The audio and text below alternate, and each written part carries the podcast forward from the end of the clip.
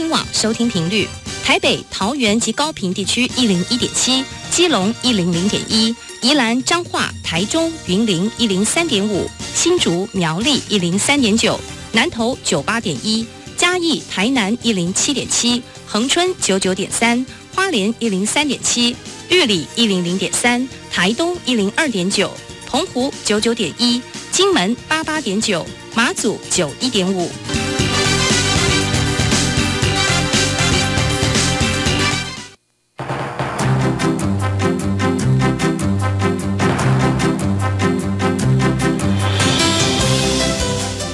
教育要怎么做才能使孩子面对未来的社会呢？当我们期待孩子改变的同时，也期待教师的教学方法跟着改变，家长的观念也一起改变，一起携手，协力同行。谢若楠老师带您探索自发互动共好的十二年国教新课程，听见台湾教育的改变。欢迎收听《国教协作向前行》。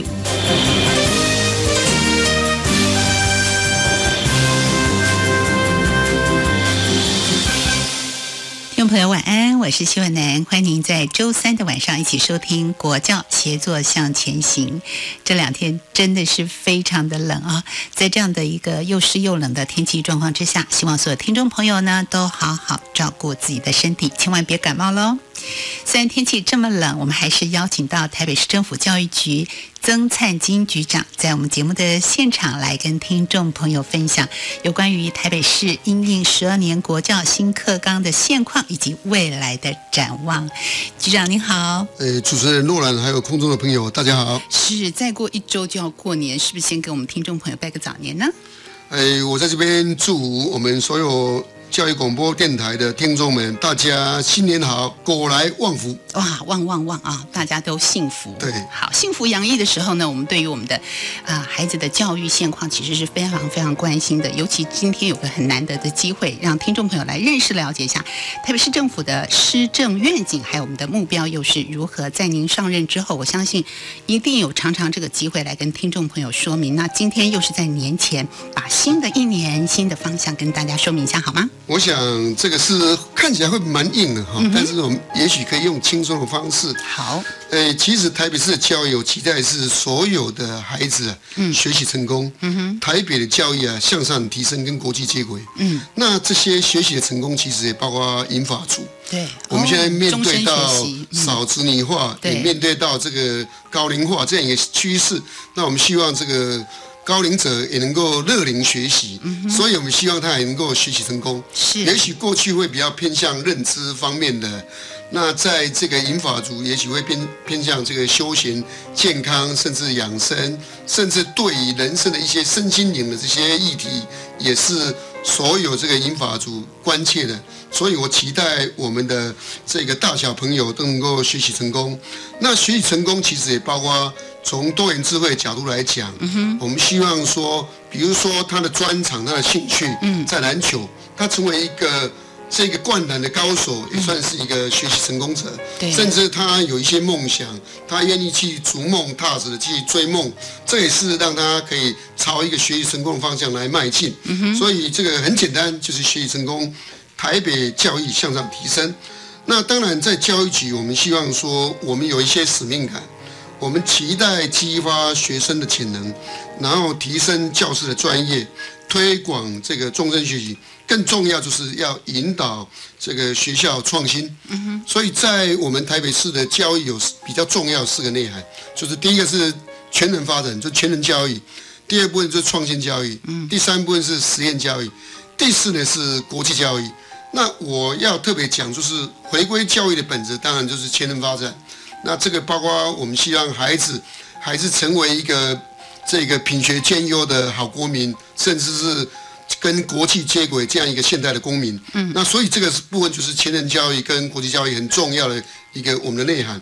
那创新教育其实，在我们现在目前台北市是会透过资讯科技这样一个平台，然后我们希望他们进行，比如说城市的教学，就是 coding 的这样一个教学，然后 maker 就是制造者或者创客的教育，然后呢，甚至通过这个 AR、VR 这一个 MR 这样一个三 R 的教学啊，那这个是透过资讯科技的平台呢，让我们孩子接触这个资讯科技，然后透过资讯科技的应用呢，应用在他的生活跟学习方面，那这个就是透过创新教育。那创新教育有时候呢，我们必须要有一个试验，比如说台北我们现在推学校本位的这个课程发展，是。甚至有学校形态的实验教育，像我们和平实小，嗯，我们在转型当中的博家国小，嗯，这个是一零六学年度开办的两个国小，是。那我们在一零七会有全营国小，然后呢，方尔国中会加入，这个是实验教育，实验教育走向这个一个多元的这个尝试的方向啊，来希望让学校有一个创新的机制，然后引导孩子有一些潜能的突破。对，所以我就谈说全能教育、创新教育、实验教育，还有国际教育，这是我们的一个使命。那当然很重要，就是一些核心的价值。我希望我们的教育的伙伴们，跟我们的甚至包括亲师生，大家能够思考核心价值在哪里。现在大家很流行这个台湾的价值、台北的价值。我们台北教育的核心价值，嗯，就是反思进步、创新实验、共学分享。反思当然就是要检讨了，或是我们要反思学习。对，那很重要，教育很重要的价值是进步。我们希望这个国日新，日日新嘛，我希望每一天进步，然后呢，每一周都在进步，每个月都在进步，每一年都在进步，所以是反思进步。另外一个就是创新实验，其实台湾的这个产业很重要，是要创新。如果一直在做代工，不能培养这个创新的老板，其实台湾的经济的发展还是会受限。创新之外，有时候我们要透过小规模的示范，嗯，才能让这个创新能够成功。对所以我们会提出说创新实验，这两个是也可以说是结合在一块，甚至是一加一大于二哦。再来就是共学分享，我们希望是亲师生共学，嗯，然后分享。我们现在目前的时代是一个资讯科技的时代，是一个知识的经济时代，甚至包括这个教育也是一个知识管理的时代。很重要，其实是我们要跟有专业、有知识的这样的人来学习。其实我觉得阿公阿嬷哦，如果资讯科技，比如说他的平板，如果说用的不太好，其实跟他可以跟他孙子孙子讨教。嗯祖师之间的共学，嗯，亲师生的共学是蛮重要。是那共学很重要之外，还要分享。嗯哦，sharing 这个是蛮重要，所以我想我们提出这样一个核心的这些价值。啊，那期待其实这些的使命愿景跟核心价值，也会跟十二年国教其实有一些的它的核心的理念，嗯，它的未来的一些发展，甚至包括整体规划，都会有某种程度相当高的一个连接。所以我想这个一零八课纲蛮重要，就是一个学校的文化，嗯，必须做一个翻转。对，如果我们的新的政策、新的思维，但是在教育的现场里面，还是用旧的系统、旧的观念在做操作，嗯，一样会教育部你的政策，教育局你喊你的政策，我学校呢就我老师来做我的，所以我们希望说大家一起来，因为不是只有这个地球暖化问题，不是只有气候变迁的问题，是。其实在教育的革新也是在翻转，嗯，所以我们期待现场的老师，我们还有包括家长，大家亲师生一起来努力。很重要就是学校文化的这样一个改变，教育生态的改变。在台北市里面，我现在已经在推动一个政策，就是国中的现场，我们希望形塑新的文化、新的生态。嗯，那所以在早上，我们就希望说承接那个多元学习，我们希望推多元学习，鼓励亲师生这个时间呢，成色、成韵、成读，不要再做传统的考试，不要早上一来就考试了。也就是说，成韵什么？孩子要运动就去运动，或是你要全校性的运动就运动，或是成色。像万华国中几个学校，中山国中，他们就利用这个时间，他们做一些有一些的科学实验操作的社团。哦，所以早上就开始对，然后呢，晨读，也许他可以自主学习，嗯，他他不一定要在一个班上，在某个场合里面去图书馆在那里自主学习，是，所以这个教育现场的校园文化跟校园的生态是有必要去做一个翻转，是。但是这个翻转必须要时间，大家一起来，这是比较大的问题。当然细节方面，包括素养导向，将来要怎么考，其实是其实教育部也在做一个努力，就是说大学端那个素养导向的评量题目，嗯要早一点释放出来。嗯，如果不早点释放出来的时候，在教学现场里面，孩子的学习、老师的教学、考试的方式，对，还有就是升学的入学的方式，是，这个其实是还是相关的。对对，所以你的评量的试题如果没有走向素养导向，嗯哼，还是那教学以前的方式。对，所以这个怎么学、怎么教、怎么考、怎么分发，这个是连接在一块的。的确的确，那但是很重要的关键就是，所以这个可能教育部将来在素养导向这个评量题目，我知道已经有师大的教授他们几位几个现场老师在做一些做评养试题的这样一个制作跟命题。是，就像局长所说的啊，我们要让每一个人都成为终身学习者，也就是我们核心素养以人为中心，希望能够适性扬才。那至于哪些实际的作为，我们台北市是如何应应的呢？我们在下一段的节目当中再继续的跟听众朋友分享。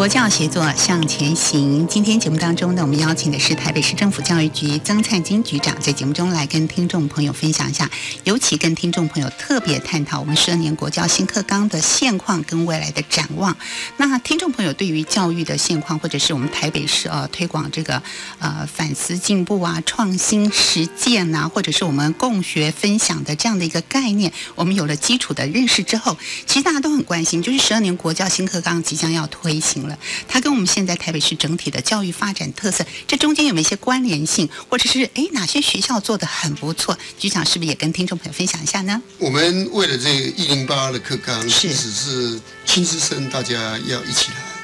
那在台北的教育，我们刚刚我已经提到，的是我们以反思、进步、创新、实验、分享作为我们教育政策规划跟执行方向的一些核心的理念跟价值。那同时呢，以全人教育、终身学习跟人文关怀为发展的核心。那期待呢，我们是朝着学习成功、适性扬才、特色发展者、国际的前瞻呢、来迈进哦。那我要特别讲一下全人教育、终身学习跟人文关怀。嗯，其实，在我们十二年课纲里面，其实很重要有一个元素是希望所有国民成为终身学习者。嗯，所以在台北市里面，我们也把终身学习列为很重要一个我们的施政的主轴的内涵。那其实我觉得说，我们的孩子很重要，在小学阶段甚至幼儿阶段很重要是那一种学习的主动性，嗯那种学习的态度、学习方法要来养成。嗯因为我们不要再注重过去那一种所谓的学习内涵的记诵、背诵，嗯因为其实是现在是一个知识暴增的时代，所以我们期待所有的孩子他是一个终身学习者，那很重要。我们过去的这个这个教育的强调说很重视这种认知的学习，对，其实更重要的是那个情谊跟这个技能方面的学习。尤其如果孩子的这一个他对学习产生的兴趣，他对学习呢能够产生一些主动的这样一个态度，是，我觉得他的后坐力会很强，他学习的潜力会增加。所以家长要看重这个部分，我从对小要重视孩子这个学习能力。对对对，嗯所以其实我们看看他是不是主动去学习，愿意主动去阅读，嗯去收集一些知识的方法。嗯，其实我觉得这比较重要。嗯，就像我们也许比较，我们希望教孩子是钓鱼的方法，嗯，而不是给他很多鱼，因为鱼还是会吃完。学习的方法比学习的内容来的更重重要。哦。然后学习的态度，嗯，又比学习方法来的更重要。因为当你的态度如果是正向的，如果你是主动学习的时候，嗯。我觉得他无时无刻他就会想到知识的追求的这样一个热情。对，所以我们很强调这样一个终身学习的元素，其实跟十二年国教是是契合的。那另外我们强调一点是人文关怀哈，嗯，其实，在我们我们会发现有一些，其实就台北市来讲，我们大概也有两万两千多户的这样一个低收入户哦，嗯。这正式的哦，嗯。正式这个有有 credit 的哦，对，可是有可能还有一些 X，就是一些未知数，隐形的，对，那所以有一些可能因为家庭的经济的不利，可能家庭的文化的不利，是，会产生教育的不利。嗯，这些这个会让孩子这样一个向上的这社会流动的，其实是不利的这样影响因素。所以在教育的现场，尤其是学校教育，我们很强调人文关怀。嗯，那也就是说，随时在关心孩子，所以我们有时候会提供一些补助啦，或是一些协会的这样一个协助。嗯那这个都是说一个人文关怀。我们希望孩子在这个起跑点上能够受到一些关注。哦，那所以在方法里面，比如说差异化的教学、补救教学，其实我们台北市很重要。我们不是只有注重那个国中生只要追求 A 的那一个成绩，对，我们对于减息也是列为我们主轴。是也就是说，所以我们通过差异化，不是只有对那个资优生都是功课比较好的，嗯嗯，我们对于需要做补救的部分，我们也希望进行一些差异化教学，甚至很重要就是补救教学，这是人文关怀哦。那我想，在这个十二年国教里面，其实很重要的因素就是素养导向。是，我们过去可能比较注重是认知，甚至是能力导向。嗯，那现在强调素养导向，其实它很重要。除了认知之外，它包括这些的所谓非认知的部分，也就是说那个技能呢、情谊的态度这些，这些的，就是素养导向很重要。所以在台北市里面，我们强调什么呢？强调孩子要学的是内容素养。嗯，老师要特别注意的是教学导向，是素养的教学导向。评量方面，我们慢慢希望能够导向素养导向的评量，因为过去大概比如说心理学里面有 SR 反应，就是过去也许我们看到题干很容易看到那个选项是什么，对，就是这种这种是一种所谓直觉式的机械式的。对，记忆式的，嗯。但是现在目前的学习哦，他他可能要经过思考，经过一个长串的阅读，那个题干题目很长，然后还思考它的答案是什么。嗯哼，所以这种素养导向就是我们很重要的一个主轴。所以在我们现在目前的这个教育现场里面，我们就有比如说有国中、国小，他们实施所谓的这个实作方面的评量。嗯。他们很注重孩子的体验跟探索的这样一个学习，嗯，然后在评量方面呢，就特别加加重这个部分。像过去我们的英语呢会注重音听，但是我们在实验操作，比如说生物课啦、自然科学里面，那比如说他操作这个显微镜啦，操作一些电脑的部分，对，我们也有一些学校已经加入某种程度的一个分数的比例，当然不高，因为初期比如说百分之十，很低的比例，怕怕有些人会很害怕，说你这个这个操作啊，是不是操作有困难啊，还是怎么样？所以我们像新民国中几个学校都已经在我们的教学现场里面把它纳入我们的段考里面的一部分。那这就是体验探索、实作的平量真正纳进来。那这个就是我们慢慢的。除了这个这些认知的平量之外，我们希望有一些技能方面的操作，呃，能够列入我们很重要的学习的的内涵。嗯，那这个就是某种程度，我们从这个能力导向，在已经偏兼重到所谓的素养导向。对，哦，这个、这种 leadership 的这种 这种学习是蛮重要的。是，这个部分呢，就是我们很强调这种素养导向、终身学者，这两个很重要因素。是因为听众朋友常常会听到十二年国教开始起，大家一直听到素养导向、核心能力啊，或者是体验教学等等。其实它跟我们的未来的呃能力的一个展现有非常密切关系。刚刚局长也特别提到，为什么平量它要开始改变？平量方式改变，教学方式改变之后，我们整体的呃态度和想法、思维完全就不一样。以前你可能靠一些记忆啊，或者小聪明，我们从题目上可以找到答案。其实现在它的目的到底是在哪里？是帮助我们更能够逻辑思考，还是我们的想象，还是我们的哪方面的能力是不同的展现？因为它跟我们未来教育的政策和教育的方向是截然不同的。是，嗯，我们有时候为了客观的测验，牺牲了很多孩子该学的一些内涵。对。所以这个是蛮可惜的，但是这个部分可能要花一点时间，嗯，因为过去这种 S R 环境就是所谓的这个刺激环境哈，心理学里面就是传统式的这种，那我们很多的题目的设计就是类似这种机械式的练习，我们希望将来孩子的学习是有机的，嗯。有机体的这样一个一个学习的方式，嗯，甚至包括平凉，它也是一个有机的，不是机械式的。是，我想这样的一个反应，从平量的方式来改变，包含教学的方式一个改变。我们十二年课纲其实要带给听众朋友的，那家长们是不是也应该有先有这样的观念之后呢，能够帮助孩子在这个部分呢做很大的提升？其实现在目前慢慢的，我们的家长能够接受到说，除了认知的习得之外，对，很。重要是非认知方面的，是，比如包括他的情绪啊、人际的沟通、合作力，嗯，包括他的技能，这种体验探索，对，像有些孩子他体验探索不是很灵活，那在学习过程当中你也没让他去操作，嗯，所以其实有少数有的有一些人，他一学系练完以后，他发现说他怕见血。他怕开开刀，那这个就是在整个养成过程当中、培育过程当中，对体验探索，他没有让孩子去做尝试。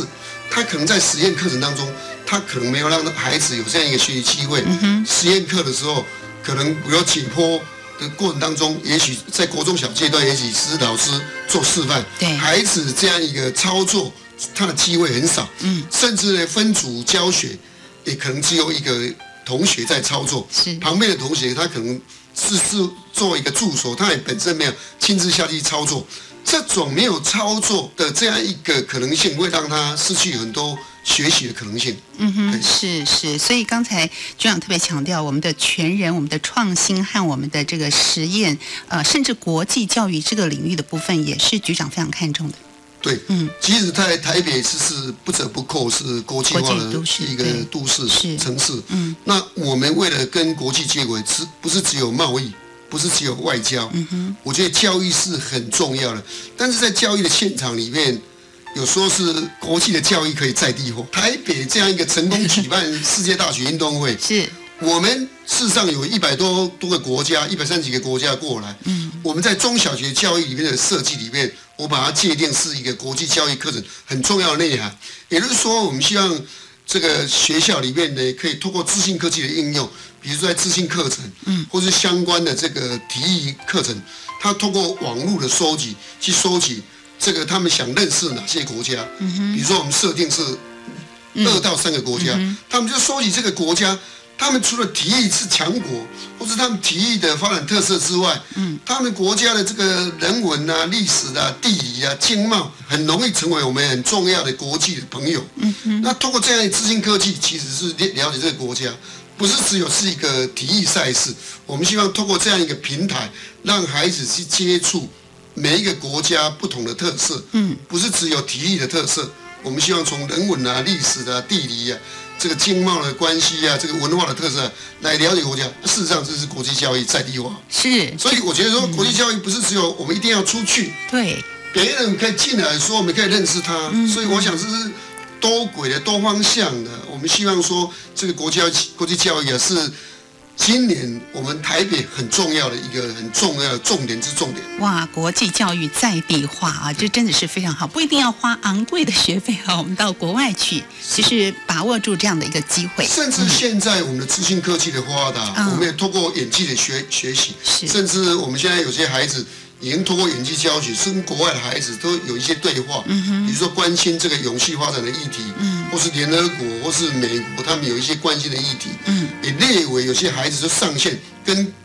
世界不同的国家跟学校，他们引起这个对议题的关注跟对话。对，那这个东西也通过演技的学习、演技的对话，嗯。所以知性的科技也拉近我们是让我们国际交易啊更加能够落实。是让我们的国际教育落实在台北市，好，这是非常重要的一件事情。我们怎么样能够适性扬才，成就每一个孩子，让我们视野和我们的学习能力更加的提升呢？音乐过后，再回到节目当中，我们再请局长来继续跟听众朋友分享。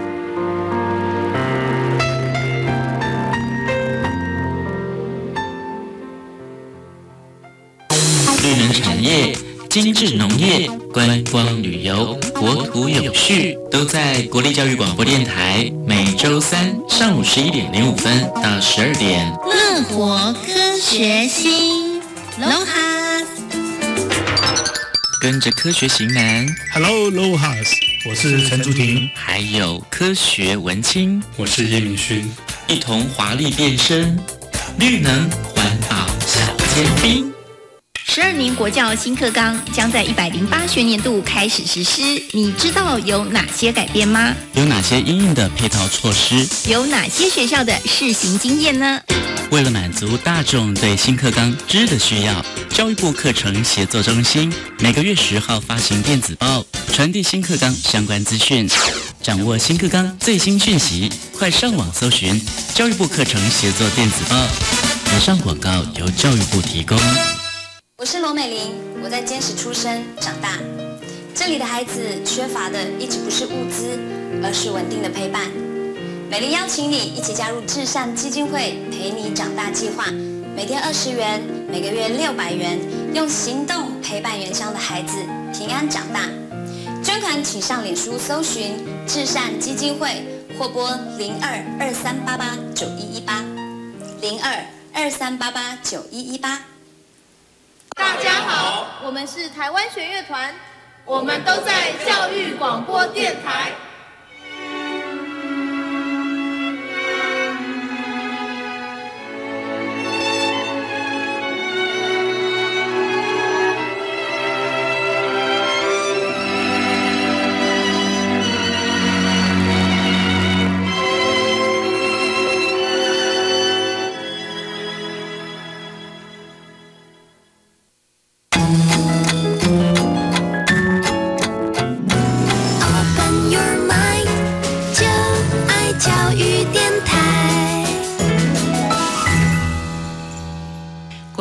协作向前行，我们怎么样让我们的十二年国教新课纲跟我们的现实教学互相的结合，而且展现出未来的特色呢？今天节目当中为听众朋友邀请到台北市政府教育局曾灿金局长，在节目中来跟听众朋友分享。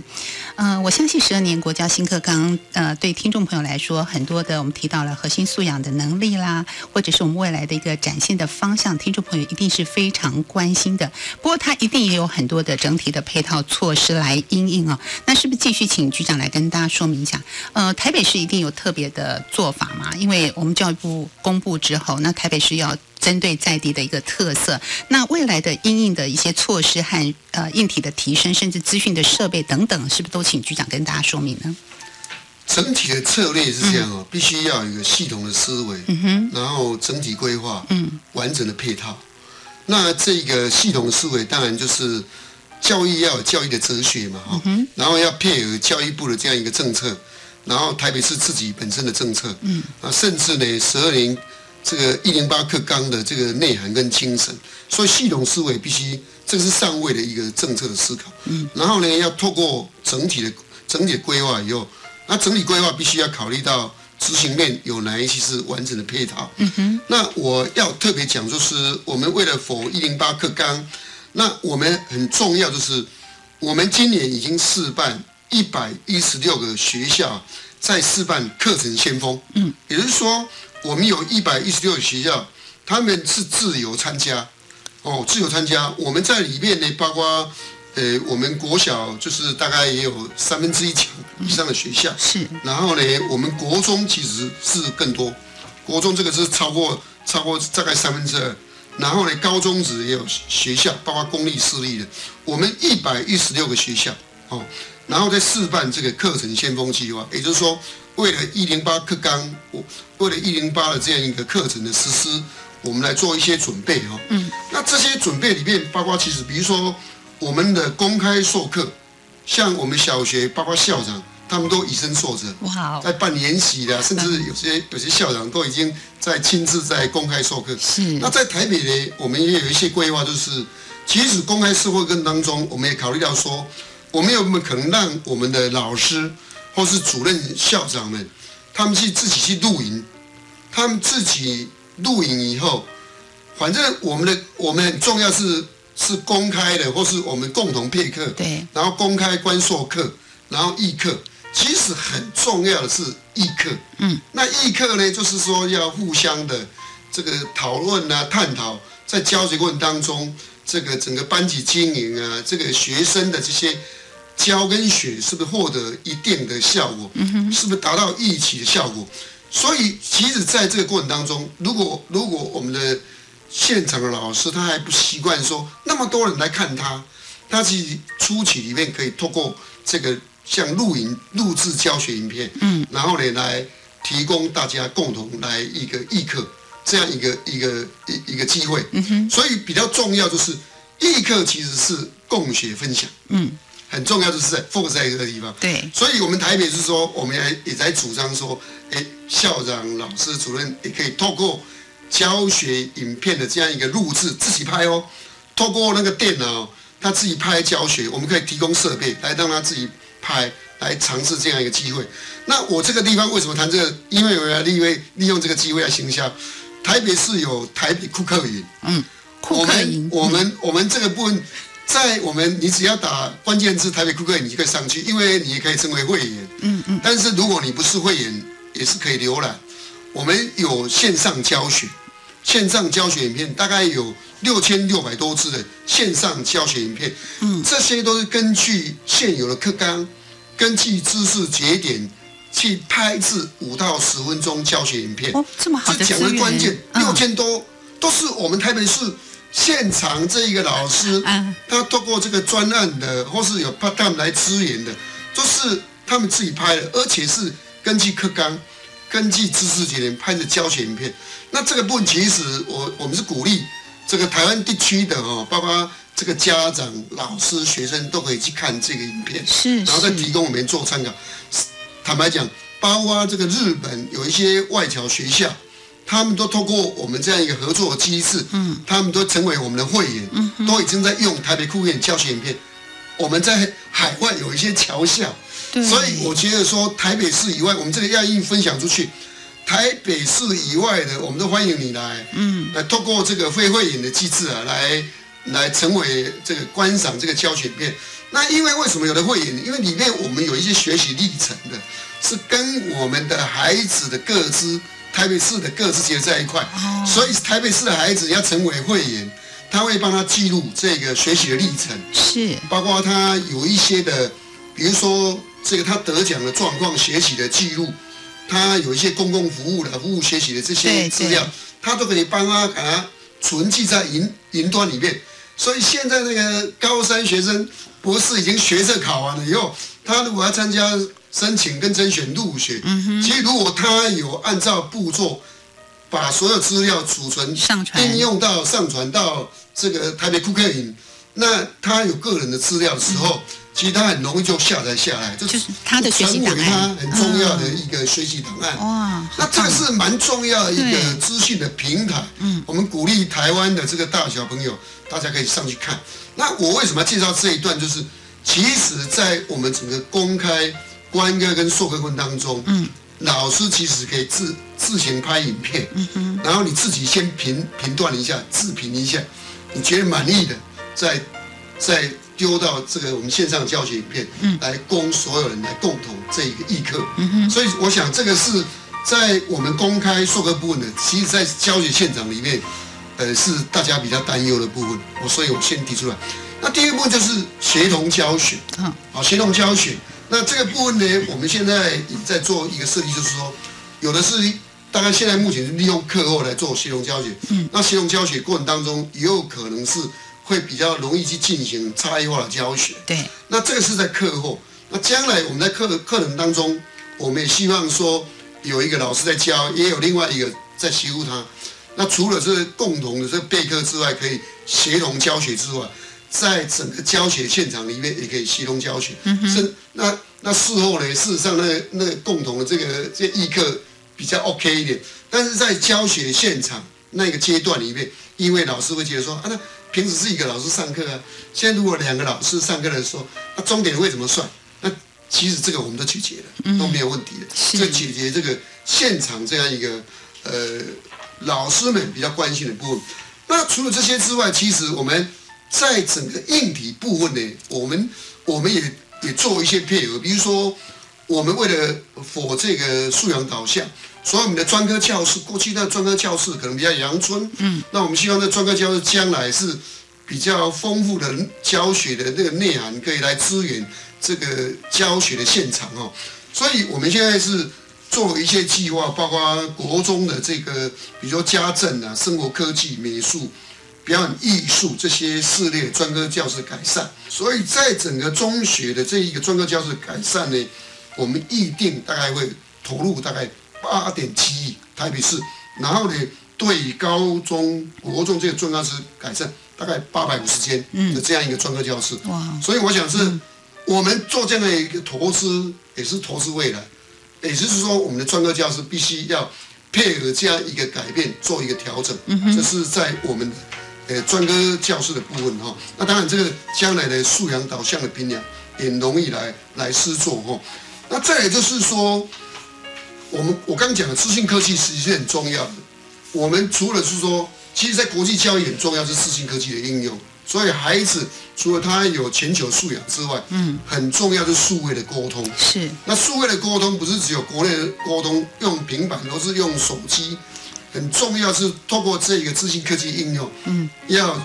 这个学习要不受时间跟空间的限制，的确，所以他可以去搜索很多国际人资讯，同时他可以跟国际的这些学生来做对话，互相的共学，互相的分享。嗯，那当然，我们现在有一个计划叫行动学习智慧教学。对，我们这个就是平板的教学了。过去因为我们叫做一生一平板，不过有艺人这样说，哎，这一生只有一个平板吗？就一生一平板，其实误解我们说一个学生一个平板，所以我们现在改叫做行动学习智慧教学，也就是异化的这样一的领哦。嗯，那现在目前我们会预定在这个明年，我们所有台北市哦，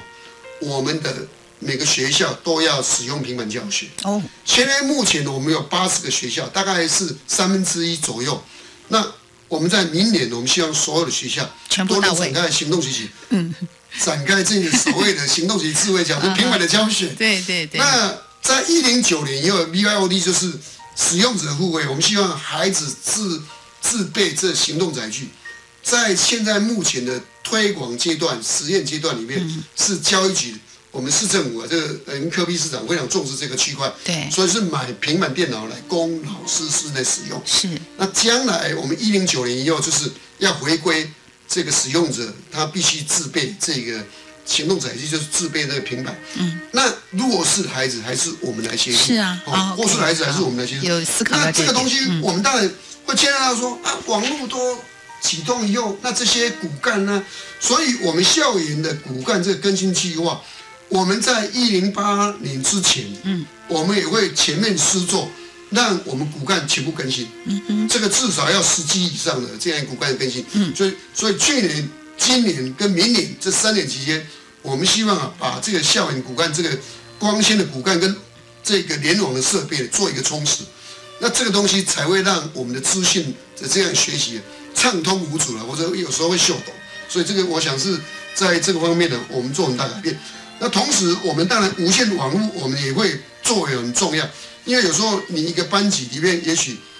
大家都同时上网的时候会会塞车速，度会慢，所以我们会将来希望每一个班级可以同时涉及到四十五人可以同时上线。嗯，但是现在大概很少了，因为 尤其中小学，大概我们平均那个国中、国中、国小大概二十五人到三十人之间。是是当然这个高中职稍微多一点，嗯因为高中职也许我们原来是三十六人，那因为可能又有外加的名额，那会在四十，有些学校会到四十人左右。嗯那将来我们的设设备会超过这样一个让四十人可以在一个班级同时上线，这是我们无线网络希望让我们资讯科技的学习不受时空的限制。是我们不断的要提升，就要靠很多的网络硬体的架设，但是很重要，我们的软体哈，也必须要升级啊。我我再补充一部分，就是说，在一零八课纲里面，高中职的现场也提到一个所谓的校本的选修。是选修的部分，其实在我们的高中的现场里面，我们鼓励策略联盟。对，策略联盟就是学校之间其实可以共同来开课。让孩子去去选修。嗯，现在目前也有学校，去大安高工、师大附中跟这个金东女中，他们有策略联盟。嗯嗯。那我们现在也有网络的课程选修。嗯。包括和平高中、我们的这个中仑高中跟南鲁高中啊，我们有两个大学，包括世新大学跟台北市立大学的资源。我们在礼拜五高中让他们去共同开一个，共同来选修。嗯哼。这个是通过网络的。对。这个。新加坡的这些人，教育人员来看到这个教育主管来看到，吓了一跳。他说：“我们在规划，连台北都已经上线。”嗯，那事实上这个部分就突破时空的限制。对，在现场里面，有的学校认为说，在高中职的现场里面，他如果要实施这个选修要跑班的，其实可能专科教师会不够。那所以我们希望说，他们透过这个网络的选修，透过策略联盟，大家互相的这个结合，这样就可以突破。这个设备，专科教室的设备跟师资的这样一个结构的限制，那这个是我们台北市目前在推的。其实我觉得说，是台湾各地区可以来，这也是一个问题。我们看到问题以后去做优先的一个示范来来推。所以我想，这个一零八课纲它很重要，其实是蛮重要，就是一个学校的文化，嗯，必须做一个翻转。对，如果我们的新的政策、新的思维。但是在教育的现场里面，还是用旧的系统、旧的观念在做操作，嗯，一样会。这个教育部你的政策，教育局你喊你的政策，我学校呢就我老师来做我的，所以我们希望说大家一起来，因为这个地球不是只有这个地球暖化问题，不是只有气候变迁的问题，是，其实在教育的革新也是在翻转，嗯，所以我们期待现场的老师。我们还有包括家长，大家亲子生一起来努力，很重要就是学校文化的这样一个改变，教育生态改变。在台北市里面，我现在已经在推动一个政策，就是国中的现场，我们希望形塑新的文化、新的生态。嗯，那所以在早上，我们就希望说承接那个多元学习，我们这样推多元学习，鼓励亲师生这这个时间呢，是做什么呢？成色、成韵、成读，不要再做传统的考试，不要早上一来就考试了。也就是说，成韵什么？孩子要运动就去运动，或是你要全校性的运动就运动，或是成胜，像万华国中几个学校、中山国中，他们就利用这个时间，他们做一些有一些的科学实验操作的社团。哦，所以早上就开始。对，然后呢，成读也许他可以自主学习。嗯，他是。所以这个教育现场的校园文化跟校园的生态是有必要去做一个翻转，是但是这个翻转必须要时间，大家一起来，这是比较大的问题。当然细节方面，包括素养导向，将来要怎么考，其实是其实教育部也在做一个努力，就是说大学端那个素养导向的评量题目，要早一点释放出来。那我觉得这个部分呢，可能要优先释放，让一些现场老师。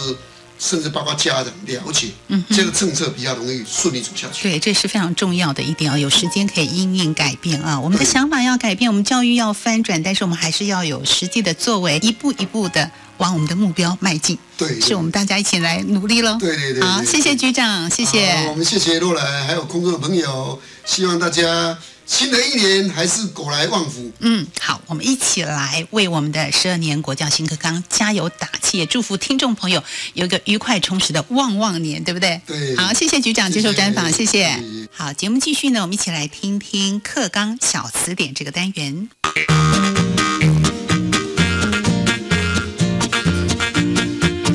一起来听课纲小词典。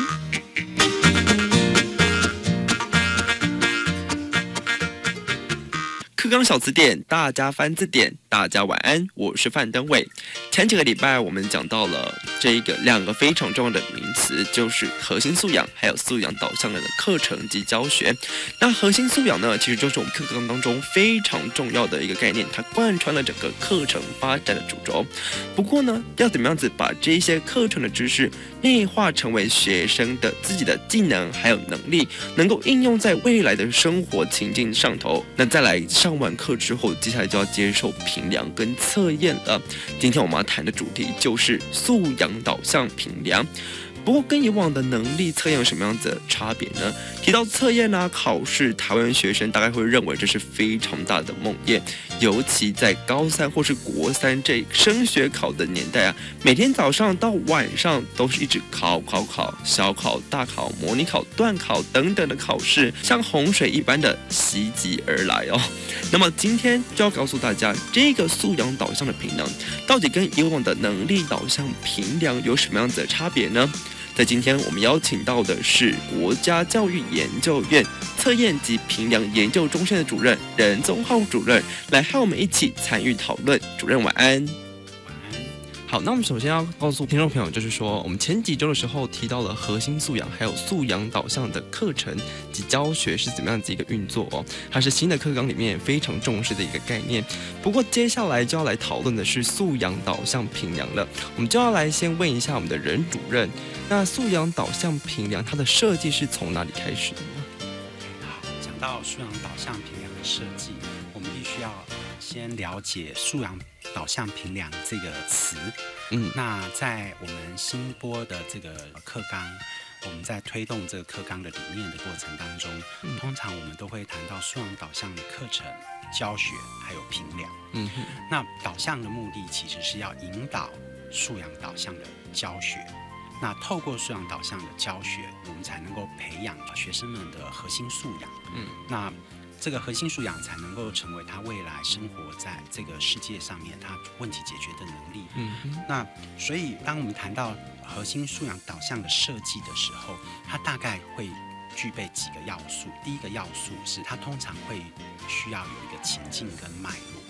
也就是说，呃，过去我们的考试可能就是考你课本里面的一些知识、一些基本的一些呃技能。嗯，可是学生往往会在学习的过程当中，他可能不知道我学这些东西，在我未来，不管是在职涯的发展跟我的生活中，到底会有什么用？嗯，那素养导向评量，他非常强调的就是希望透过这样子的一个评量的方式呢，能够让学生了解到他在课堂上所学的这些，不管是能力或者是知识，跟他未来的职业发展会有什么样的关系？嗯，所以为了要让学生能够了解到这个面向，我们在素养导向评量的设计上面来讲，第一个一定会注重到它的情境跟脉络，也就是说，我们不会单单只考你知识。或者是考你，你只要背下来就可以回答的问题。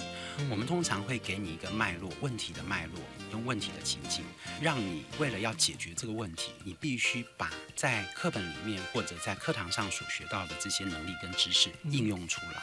那这样子的一个过程，学生他就可以体认到说，哎，我学的这些知识跟能力其实是很有用处的。就让我想到那个以前的考题都是一言以蔽之，对不对？用一句话就让你要，就是让你选出正确的答案。可是现在的考题是比较注重在呃一个情境的脉络，让你能够从你生活当中所学到的知识，或者是课堂上面运用的技能来回答这样子的问题。那现在要请教的我们的任主任是说，素养导向评量它的原则有哪一些呢？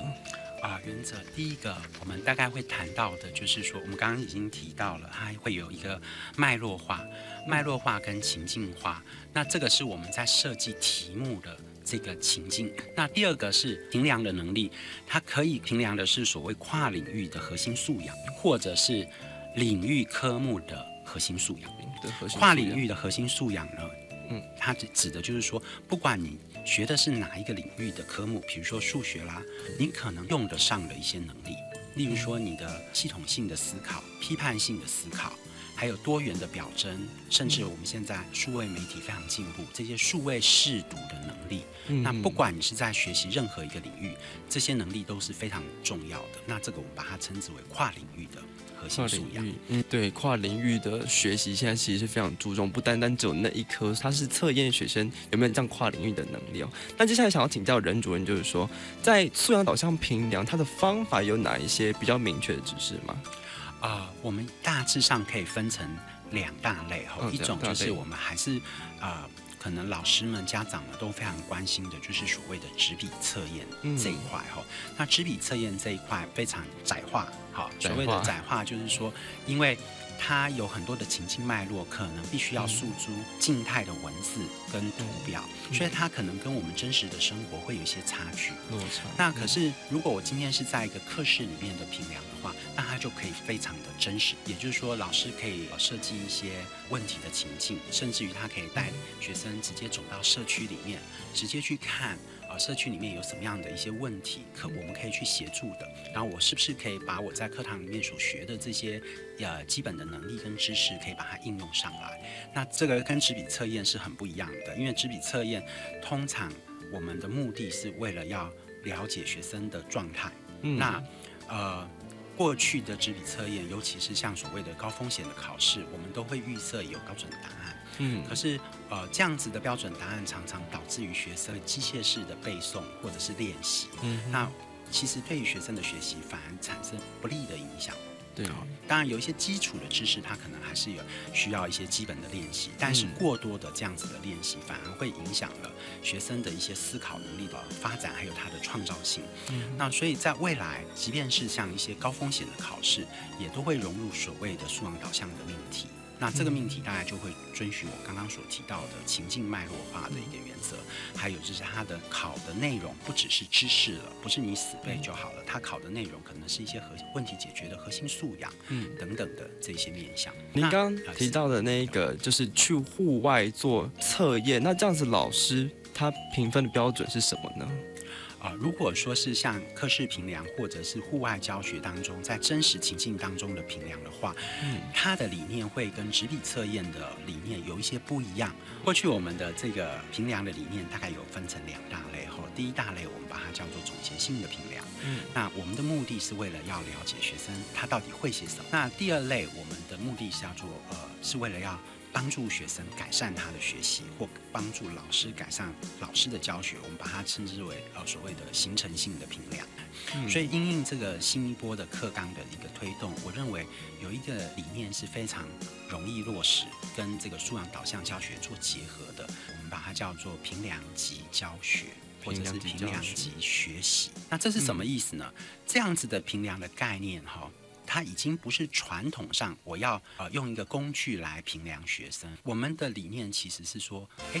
我透过一些评量的策略。去跟教学做一个结合。我举个例子好了，好，比如说，呃，我老师给学生一个作业，然后我希望学生完成之后可以给一个十分钟的报告。当学生知道说，哎，我的条件是要给十分钟的报告，那他就必须要非常精简他的作业的内容，所以他必须要在这个过程当中学会怎么去摘要、沟通。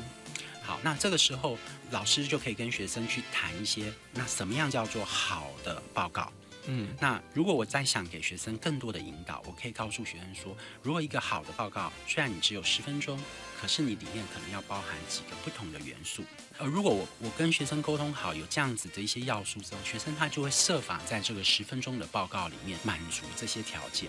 所以它看起来像是一个评量的过程，可是实际上它是一个教学的引导。那这样子的一个概念，我们把它叫做动态评量。它它其实是一个学习，或者是说它其实是一个教学的一个过程。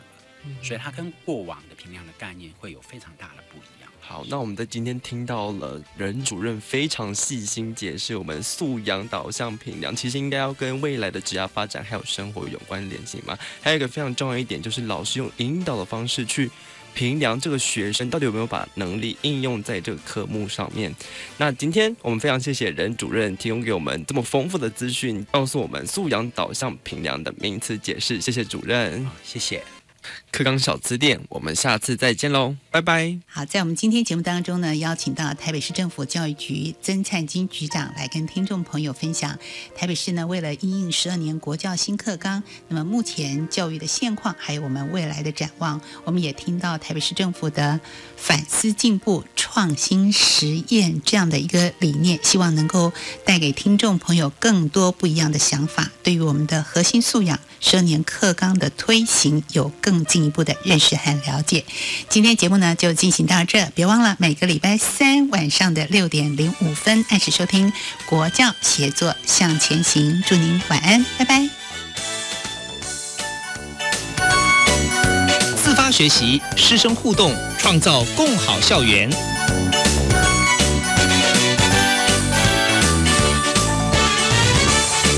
国教协作向前行节目由教育部提供。